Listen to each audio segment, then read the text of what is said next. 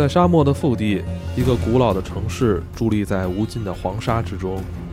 它就是被称为哈拉浩特的黑水城。它的存在仿佛是时间的谜团，是世界的尽头留下的秘密。这座古城曾是丝绸之路上的繁华之地，见证了多少商队的来往，多少王朝的兴衰。随着岁月的流逝，它也逐渐被沙漠所吞噬，成为了一个遗落的传说。在历史的长河中，黑水城不仅是商业和文化的交汇点，更是无数人心中的圣地。这里的每一块石头，每一颗沙粒，都似乎藏着古老的故事。在近代，随着考古热潮的兴起，这里也成为了宝藏猎人们的目标。贪婪的人带走了这里的宝藏。却也将黑水城的神秘故事带到了更广阔的世界。那本期《黑水记》将探索黑水城的起源，啊，一起揭开这座古城的神秘面纱，寻找那些被时间遗忘的历史。大家好，我是艾文。那这个专辑《黑水记》这个专辑已经有三年多没有更新了。那今天我们来重启这个专辑。啊，当然了，呃，今天还有两个我的好朋友，老罗和崔神。大家好，我是被重启的老罗。大家好，我是崔神，好久不见。应该也是你们俩头一次见面一起录音哈。对对对对对，早就听说崔神。崔神以前也创业公众号，呃，博望志，那时候老罗还看过你的文章呢。真是那时候我们还想花钱上那个博望志呢。我是我是一五年创业，你们差不多一五一六年对吧？对，差不多时间差不多。那时候能上他们特别厉害。对，然后我那时候一直想当企业英雄，你知道吗？就是得上一个他们那才行。后来我们公关找半天，说人家就是不行，我们是吗？还真有有这么一段故事呢。我操，那今天相聚黑水城了就。嗯，平时自己也做那个短视频是吧？现在是在抖音上做一个催人听书的号。反正也是有一段没更新了，最近要重启，是吧？那个主要是讲那个科技类的。这一段时间想做一些就是比较长的那个历史类的内容，嗯，然后正好那个他那个短视频它不适合那个特别长的内容，嗯，所以然后我想这么这一下好几年了没更新了，那第一个选题我就想着还是靠近黑水公园一点，直接选了一个黑水城。对，而且这个也非常有历史意义，而且也是一个比较悲壮的故事吧。就是说，那老罗，你说你之前还去过这儿旅游的这个性质去的是吧？嗯，二零一四年，就专门那时候想跑一趟丝绸之路，所以那时候自驾去，而且闹了一笑话。我不知道黑水城不是黑水国，因为黑水国在甘肃，黑水城在内蒙，差老了，所以我当时还等于绕了一大圈。呃听你说，好像它现在是一个遗迹，但是风化的已经很严重了哈，差剩下的不多了。嗯，可以说什么都没有了。就那时候我们去的时候还没有无人机呢，它其实就剩一个框，里边全都被沙子埋上，只在一个角还有几个塔，但其他已经没有了。而且我们当时去的时候，有人说那个地方不是任何时间都能进的，我们特害怕，说怕进不去，过了收票的时间点。结果到那儿连收票的亭子都没找着，一个人都没有。然后我们自己在里边转了一圈就出来了，特别的荒凉。就是身处这个沙漠腹地是吧？现在算是一个遗址公园吗？还是一个什么什么样的一个单位？因为到现在应该已经过去六七年了，它当时就是一个公园，就是去的人附近的人都可以去，而且它在一个旅行路线上，从张掖一直往北开。所以很多时候，有时候去敦煌那条线的时候，你要多交点钱，他可能会带你去一趟。但是，一问那导游，导游说：“哈，那就是大大土壳子，啥也没有那里边。”所以当时我去那时候还是挺心潮澎湃的。呃黑水国其实，呃，某种意义上来说，它的艺术价值、文学价值、文艺价值是不低于敦煌的。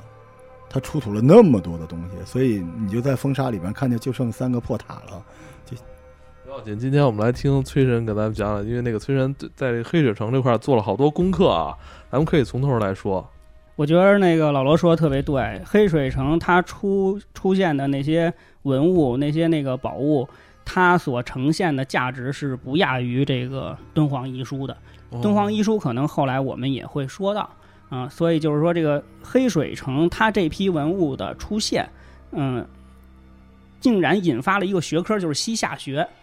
就是正经就把这个西夏这个成为一个学科了，所以说这个一百多年前发现的这个巨量的文化宝藏啊，它的历史意义是非常大的，而且它也是被称为与这个殷墟甲骨文和敦煌遗书并列的三大考古发现，在那个时代，所以说这个是非常重要的一部分这个宝藏文化宝藏嘛，就是说，咱们嗯先听那个崔生给咱们讲讲这黑水城的这个起源吧。刚才那个老罗说过，你第一次去那儿还迷路了，是吧？它这个位置现在具体在哪儿啊？黑水城？黑水城就是就就像你刚才说的，它这个蒙古语，它那个古城叫这个哈拉赫特，嗯实际上它它就是一个在这个呃厄基纳旗，就厄基纳奇就是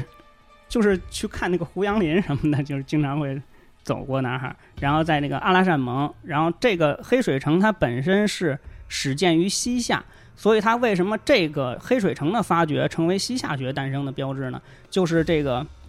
它主要始建于西夏，它呢就是不光是一个简单的一个军事城堡，就是它它一开始是一个就是一个城堡，它到西夏的时候就扩建成一个城池了，就等于是，所以说它一方面有军事的作用，还有一方面是有这个丝绸之路，就刚才咱们聊这个老罗也说过，就是丝绸路上它一个重要的驿站，还有一点就是它也有很大的这个农业的属性，因为你这些军队驻扎在这儿啊，防止边患或者怎么着的，他得有人养这帮子人，所以他就有这个农垦，历史上就有农垦。就是说打仗的时候，就是就是我们知道都要屯垦嘛，就是你不能说光打仗，要要还有还有吃粮。你吃粮的话，如果你运粮的话，它边塞的地区的话，你就必须的那个粮食损耗特别大。所以它当地来解决哎，这个补给。对，所以就得弄一批农民也上那儿住着去，然后就在周围种地。因为旁边那个地方在古代匈奴时期叫居延，然后那个地儿原来有一个居延海，它是有一片地下水渗出的海的，但是后来天气的变化，包括那个地方，刚才崔生也说了，因为驻军的原因，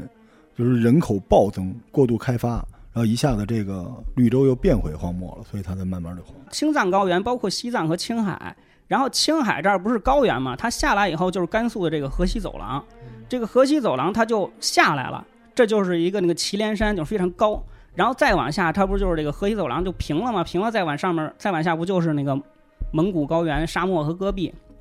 然后就等于是祁连山上面的这个雪山这个水，它流下来以后，它就形成了一条河，就是这个黑水河，就是古代就叫弱水，就是所谓那个弱水三千什么的那个。这一瓢饮，这个这个这个黑水呢，它是就是我国的第二大内陆河，第一就是那塔里木河嘛，这不是现在塔里木河又流水了，说这个发发大水了什么的，这个是第二大内陆河，就等于是这个冰山上面的这个水融下来了，就是青海的这个融下来，它一直往北流，往北流的话呢，它就一直流流流到北方以后，就是这个黑水黑河，就是这个额济纳河，然后到最后呢，就是老罗说这个居延海。因为那个蒙古人，他们管什么都叫什么海子嘛，嗯就是什么北海、中南海什么这那，他就叫海子，就是居延海。有水的地方，一般就会有文明，就是会有人跟这儿，不管是游牧还是生活啊什么的，就是说，类似于绿洲啊。会围绕这片水域来开发。对，嗯所以它这个历史上它就是叫这个居居延居延文化或者居延文明，就是围绕着这个这个水系，围绕着黑水这个水系，就是一直在有这些人在这儿生存，嗯。在这儿在这儿这个往来吧，就是。而且这个嗯、呃像丝绸之路，它也一直会在这儿走，所以说它就是一个水草丰美的地方。但是现在来看，已经是所剩无几了哈。这个对它就是后来淹没了对。而且这个地方最重要的是，它是一个民族交汇点，就是说这个青海地区啊，包括这一部分西藏和川西这一部分，古代就是叫羌人，就是古羌人，就是羌族。嗯。然后呢，中原就是咱们这个汉族，还有北方的游牧民族，就是一般的像，就刚才说这个匈奴也好啊，蒙古也好啊，他们这些人，所以是这个三个文化碰撞了这么一块地方，这也造成了它比较繁荣，就是人往来穿梭的人比较多。因为我看到这个网上能找到这个黑水城的遗址的图片啊，它的这个建筑还挺特殊的哈，乍眼看不知道好像属于什么 什么文化的啊，但有点像咱们那个北北海的白塔，因为蒙古它信奉的是藏传佛教，嗯，哎，因为一会儿咱们说西夏也是，西夏它也是以这个佛教立国的，就是这个这个这就是佛教是它的国教，出出土的这些宝藏里面大量的也都是佛经，所以你看它那个塔呀，就是就您说那个北海这个塔，就包括这个咱们这个承德避暑山庄，他们这些风格跟西藏藏传的那个风格是一脉的，就是因为清朝的那些皇帝他也是信仰的藏传佛教，所以他们这个风格你看着它是有点像。但是要真说到这个黑水城被发现，其实还是跟那个，呃，它这里边的宝藏，呃，流传于世有关哈。它其实这个黑水城是，呃，距今一百多年前才被发现的。当时的俄国人应该是来这儿窃取宝藏，由由他们来来发现这块儿这这个黑水城的是吧？对，那个时候正值是清朝的光绪年间嘛，那个时候国家衰败是吧？大清。要完是吧？大清是属就是国家属于一个往下走的这个趋势的时候，所以就是整个它的管理都比较舒缓对。当时很多西方列强都是来咱们这个腹地啊，进行这个开一些开采、考古，包括当时很多英国人来也去西藏是吧？对，其实他们都是打着这个考察、科考的这个旗号，其实来其实是来是这个盗宝，是来这个这个抢夺是吧？就是这种。这个人叫科兹洛夫，这科兹洛夫是一个本质上其实他是有有军衔的，他是一个沙俄当时的上校。实际上，他就我们就可以看到，他虽然打着俄国皇家地理学会会员、科考会员的这个这个队长这个名义来的，但实际上他的背景是有军方背景的，也就是说，他的目的根本就不单纯啊。所以说，就是怀着这个不好的目的来的。对，在一九零九年这个时候呢，他。先后三次，就是从一九零八年到一九二六年，先后三次来到这个黑水城，然后呃盗走了大量的这个文物，包括这个绢画，包括这个文本，包括金属器、雕塑，各种。然后第一次来呢是装了十个大箱子，他来了以后，这十箱子东西运回了这个俄国以后，立即引起了轰动。本来呢是想让他再去。别的地方科考，然后他们一看这个东西太好了，就说你赶紧再去，说那还有呢，还有。然后他第二次又来了，然后又是据说啊是收集了更多的文物，用四十多个骆驼驮回了俄国，啊，然后这个反正在后来又来了一次，也我很好奇，当时这些宝藏是掩埋在这个黄沙之下，还是在什么就是这种陵墓啊陵下边呢，还是怎怎么是埋藏的？我们现在看到就是黑水城，就是老罗也去过啊。它不是有几个塔吗？它主要就是说，它大量的文物是在塔基底下，其实就跟那个法门寺地宫那个意思是一样的。我们知道这个佛塔呢，它一般就是供奉这个呃大德高僧的遗骨，或者就是这个埋藏这个大量的佛经，就是主要是这两个方向，就是佛塔的作用。所以说，有的佛塔呢是非常完完整的。底下埋藏着大量的这个经卷，还有大量的文物。城里面呢，因为由于由于它是属于沙漠地区，比较干燥，其实这个有点像图坦卡蒙的意思，所以它的东西不容易被损坏。就是你看啊，现在的织锦，像这种这个，像这种我们的那个叫丝绸是吧？丝绸之路嘛，就是这个类型的东西，往往是在呃这个新疆啊，或者说是这个青海啊，往往是西部这些地方出现的比较多。为什么呢？因为它那地方不容易坏，你本质上它是蛋白质，所以它特别容易坏。包括纸本的东西，它为什么在黑水城啊，包括敦煌啊能容易留下来，就是因为那个地方它比较干燥，它容易保存。它被沙子一埋上以后呢，就再也不见天日了。什么时候你挖，什么时候那东西那颜色还非常的好。那从这些呃宝物上面，是不是可以我们可以分辨出这个黑水城它最早的起源的时间呢？对这个黑水城的这个历史脉络呢，我觉得我们可以呃深挖一下，这样的话我们才能更了解这个它为什么会有这么多宝贝，是吧？所以就是说，咱们刚才说它这个在历史上呢，由于这个河流和居延海的这个居延文明的这个这个潜力，所以它在历史上一直是有人来人往。我们都知道，这个汉朝的时候啊，嗯。有一个大将叫霍去病，是吧？嗯，大家都知道这个逐匈奴于漠北，然后封狼居西，是吧？嗯，但是在这个之前呢，霍去病还有一个重要的贡献，就是建立这个河西四郡，就是河西之战，一个是漠北之战，一个是河西之战。其中他第二次的河西之战呢，就是绕过居延海，他不是从下面走的，他是从上面往北边绕过居延海绕了一圈儿。所以霍去病在这个地方斩首了匈奴的首级三万两百骑，就是就是草原民族是这样，你跟他打仗啊，你不能想着把他打跑了，或者你给他追到哪儿去了。你像咱们这打仗，一看我占了这个城池就完了，他不是那样，他是游牧的，对他游牧，对你必须得消灭他的有生力量。如果你要说给打跑了没用，他过两天又回来了。所以这个霍去病这个两万多级的首级啊，就把这个匈奴呢给打跑了，打怕了。所以他就在这个河西走廊建立了这个河西四郡，就是这个敦煌、武威、张掖、酒泉，是吧？这个就是说，你就即便是说咱们历史上说张骞凿通西域，是吧？就是如果你没有真正把这个路上这个丝绸之路这个问题给解决了，甘肃这个问题、河西走廊的问题给解决的话，你去了也没什么最大的作用，你还是得人能过去，是不是？对我那时候去酒泉看卫星，今年四月份就是去的甘肃。甘肃你知道这俩字儿的来源，甘就是甘州，就是现在的张掖；肃就是肃州，就是现在的酒泉。所以当时张国毕业，汉武帝开了四郡之后，这个地儿是等于把匈奴的人的地儿给抢下来的。这原来不是咱们的地方，所以现在他这个霍去病的这个方向就是在叶州。叶州其实在古代也就是咱们的主战场了啊，相当于这个抗击外族的一个主要的一个阵地，那是战场。所以这个地方其实，在汉朝的时候，它是一个前线，对，而且兵营。对，而且原来也是匈奴的地方，所以等于说我们不光要把他们打跑，还要把这块儿给经营、建立、管理起来，是吧对？这样才能起到这个呃长治久安，是吧？是，所以这个时候就开始汉朝的时候就开始在这儿屯田，就开始把老百姓这个像我们农耕文化的这些老百姓往这儿往这儿屯田，就是这个地方就开始从纯粹的游牧民族跟那儿放牧溜溜达这种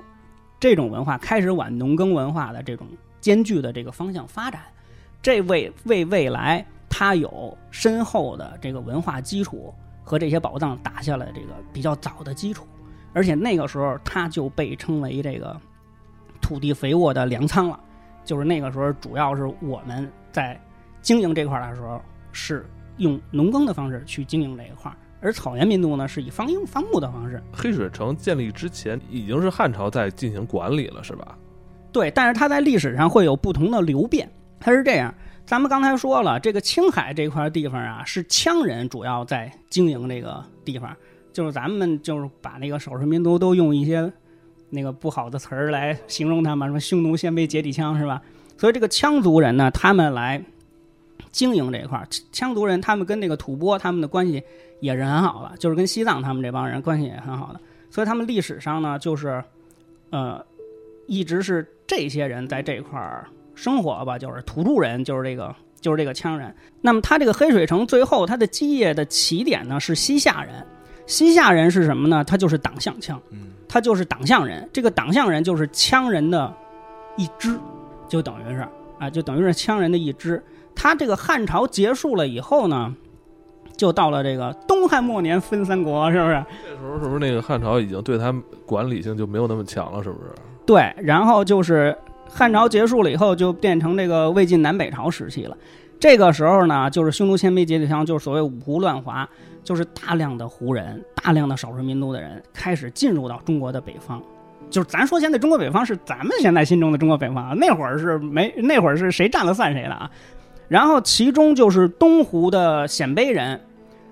的一支呢，就也进入了这个北方。鲜卑人主要有三部，有有三个部分的人，他们比较强大。一个就是慕容氏，慕容复他爹是吧？慕容博、乔峰啊，就是他一个慕容氏，一个宇文氏，还有一个就是拓跋氏。哎，拓跋氏就后来的北魏啊。然后这个慕容氏呢，慕容鲜卑呢，在北方这么多民族的这个这个混战的过程当中啊，不怎么占便宜，然后他们就就跑了，被打到了这个就是青海羌人这个这个这个地方，他就在这份这个地方经营，因为这个地方他不靠近这个北方最乱的、这实力最强的这帮人这，然后呢，他就在这站住了。站住了以后呢，他就建立了一个国家叫吐谷浑。这吐谷浑呢，就一直苟在这个地方，就一直苟在青海和甘肃这个地方。然后这个党项羌呢，因为他原来是土著嘛，是吧？然后他呢，就是谁来了他就跟谁混，就是他自己实力比较弱小，你知道吧？然后这吐谷浑呢，这慕容氏来了以后呢，他就跟着他混，他就跟着他混。但是这个党项族这帮人啊，他比较另类，他一直想建立自己的国家，然后他就跟着，等于是这个慕容氏就苟在这个吐谷浑这儿了，然后这党项羌呢是苟在这个这慕容氏的这个吐谷浑里面了，你知道吗？就是一个比一个更狗。然后他就跟这个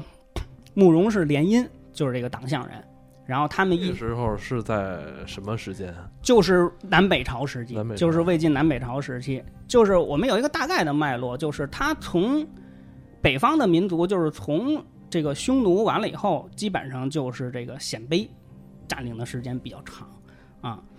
然后再往后就是突厥占领的时间比较长，然后这个时候就是魏晋南北朝时期，尤其是一到这个南北朝时期，基本上北方就是鲜卑族他们的，就包括后来这个唐朝李世民，他也是有鲜鲜卑血统的，对，所以这个他苟在这儿呢，就一直苟苟苟苟苟到这个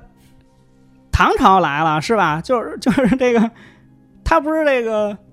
呃，南北朝这个结束了以后呢，就是那个隋朝统一了嘛，就是杨坚他就是南，他就是那个呃北周的一个大将，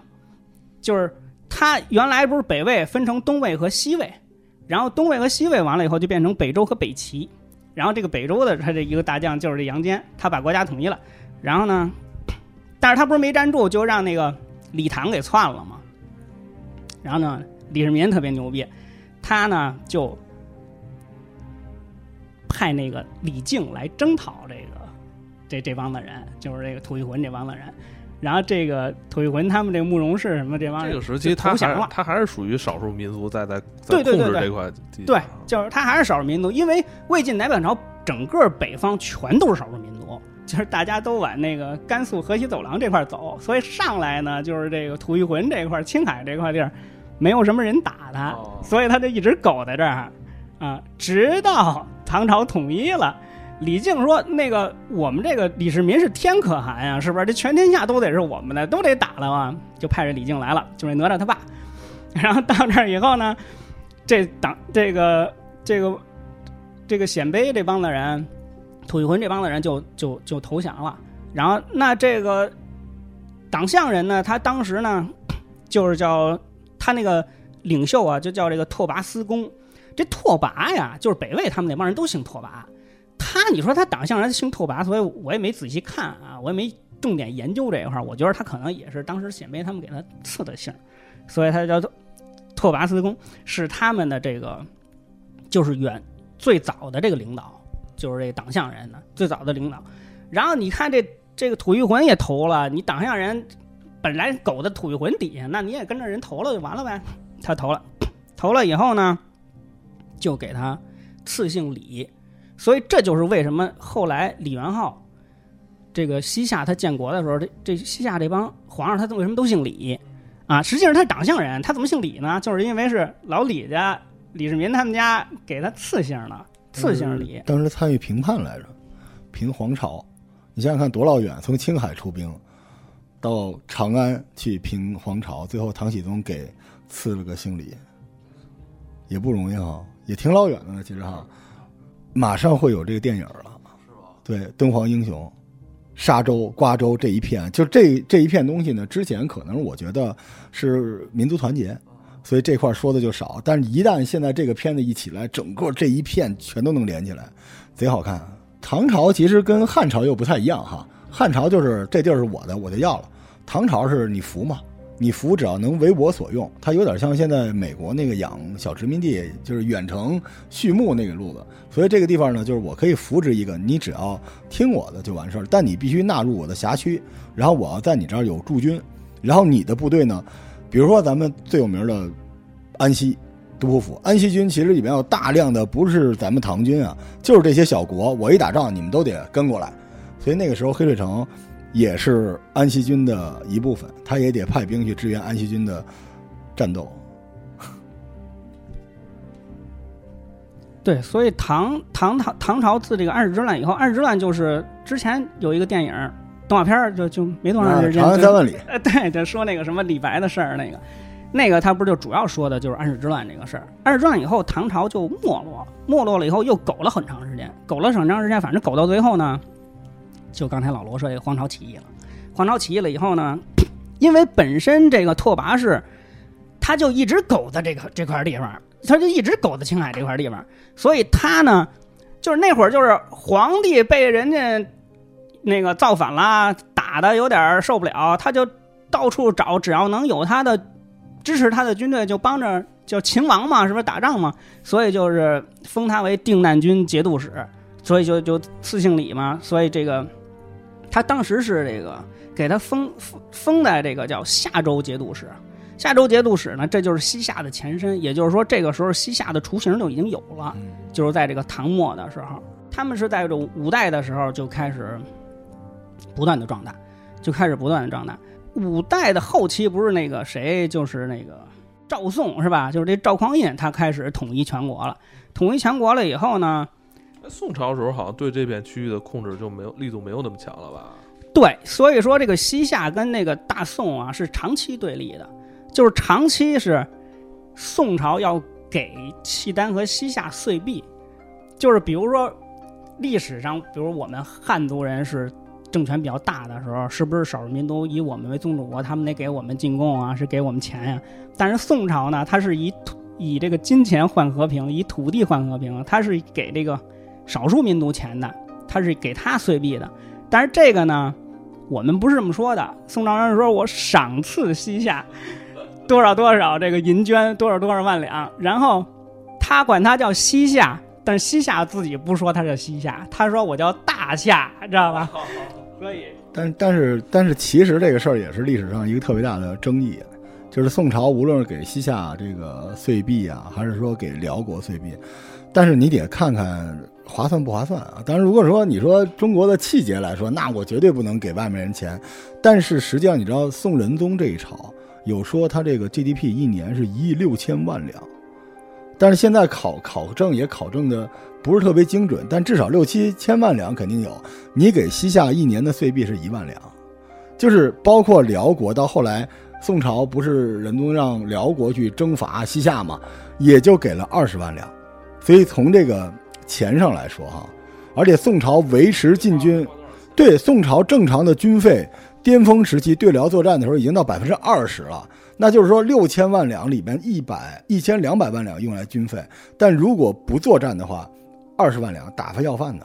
就完事儿了。所以到后来就一直有两派嘛，一派就觉得说这个跟钱无关，这个就是这个犯强汉者虽远必诛。但另外一拨人就说，但实际上宋朝的经济就是这么被打崩的嘛。嗯，所以岁币是一个挺大的争议。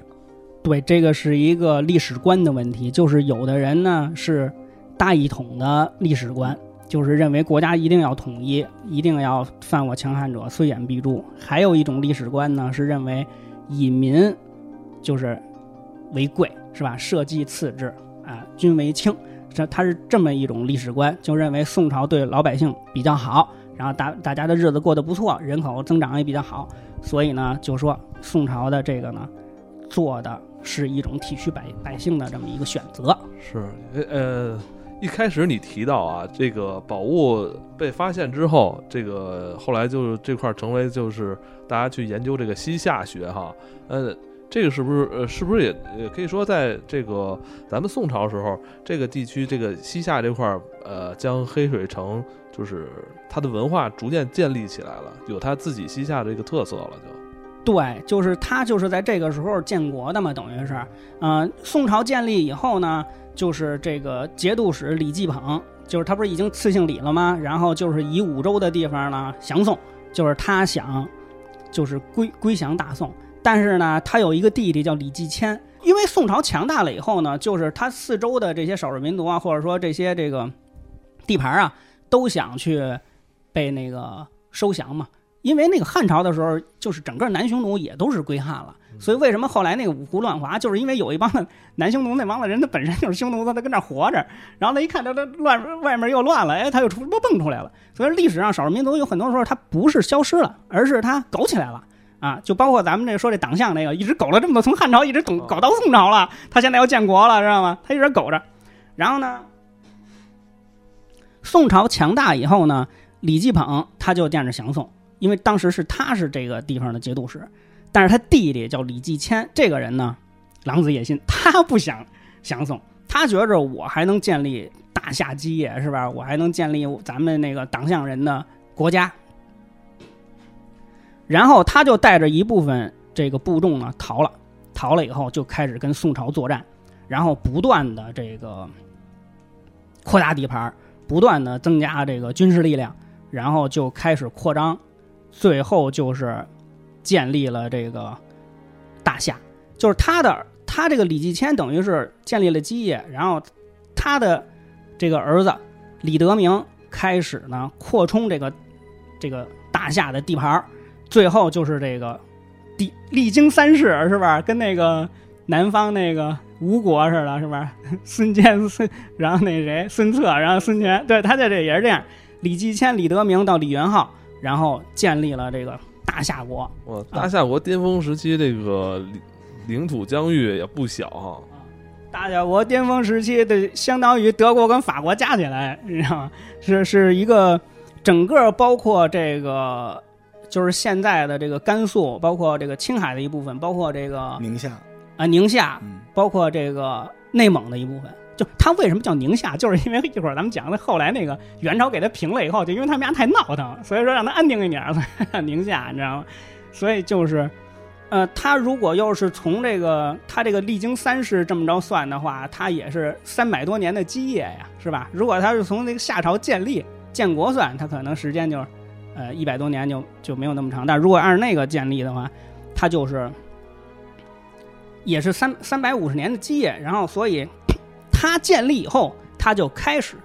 经营这个黑水城，然后他这个是属于一个边防要地，因为北方还有辽呢，就还有契丹呢，对，夹在中间了，对，所以他就是必须得花大价钱经营这个地方，他就得必须得让这个军队啊在这儿驻扎。然后还得搞城防，还得搞农垦，因为就是还就是说得养活这帮军队嘛，是不是？他当时这个黑水城是不是主要是为了防大辽啊？对，包括辽国人呀，包括后来的元朝啊，都有可能打他呀。北方的少数其实西夏跟辽作战是很多的，因为当时宋朝特坏。后来就是我不跟您说那个，我给你追加到二十万岁币，你不是牛吗？是吧？你就去那个，你去打下去。哎，真是我看咱们。好像历史上咱们跟西夏发生那种大规模冲突不多哈。一开始，一开始还是有雄心壮志的，想去干人家，带着二十万，结果被铁鹞子给抹平了。一战，咱们整整个那个西北方面军死了四个主将，所以后来就学坏了嘛，索性就让辽去打。而且其实西夏是不对宋称臣，但是他是从属于大辽的，西夏。是算大辽的属国，他的王子娶的公主不是咱们宋朝的，是辽的公主，所以咱们宋朝说你不是牛逼吗？是吧？那你去处理你小弟去，我们多给点钱行吗？然后辽国说行啊，那我去吧。结果也没处理了，而且差点兴宗还差点被西夏给干了，所以等于这这回呢，就等于被宋朝人给算计了。哎，少数民族的这个军事力量是。跟三国似的，真是哎！你知道那个铁鹞子这个特别有名啊，重甲骑兵这个词儿就是从契丹的军队来的，是辽国对契丹发现人家重骑兵好使，他就弄了铁鹞子，直到后来铁浮屠出来，他才不行的。呃，因为这个时候在这个西夏的时候，他把这个地方弄了叫黑水镇燕军司，就是它是一个军事重镇，等于是，然后这个地方都他就是防这个呃元朝人和这契丹人。然后他这个我们都知道，少数民族他就是非常的英武善战。宋朝人呢，咱们的人呢，就是繁衍生息、精耕细作。他那边产马是不是？对，所以他比较强，盐什么的都是他就是物产还是比较丰富的。而且你知道这个西夏啊，他一共就三百万人，就是这个人口，但是他军队有五十万，所以他是很猛的啊。他是必须参军。他那个基本行军单位叫超，就是特好玩。到那个村里说，哎，出来俩男的，说这个身体比较雄壮，走跟我当兵去。另一个呢，另一个去配合他，也去当兵，就俩人都抽走了。那咱们说一开始这俄国人找到的这些宝藏，都是出土于这个时期的呀？对，其实这个虽然说后来元朝也有经营啊，但是实实际上它主要的这个东西呢，都是反映西夏历史的东西。因为这个时候有驻军的话，你就得有军，就是军事上往来的文书。而且他，你想他跟契丹也好，辽也好，包括西藏和这个汉朝也好，它都有这个勾连，它都有关系。所以说，它这里面各种各样的文字的文书都有。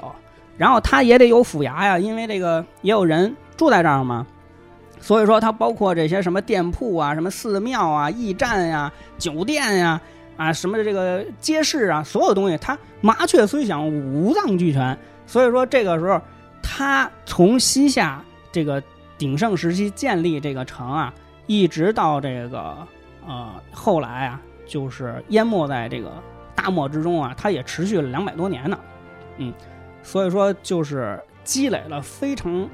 厚重的这个历史上保存了非常厚重的文物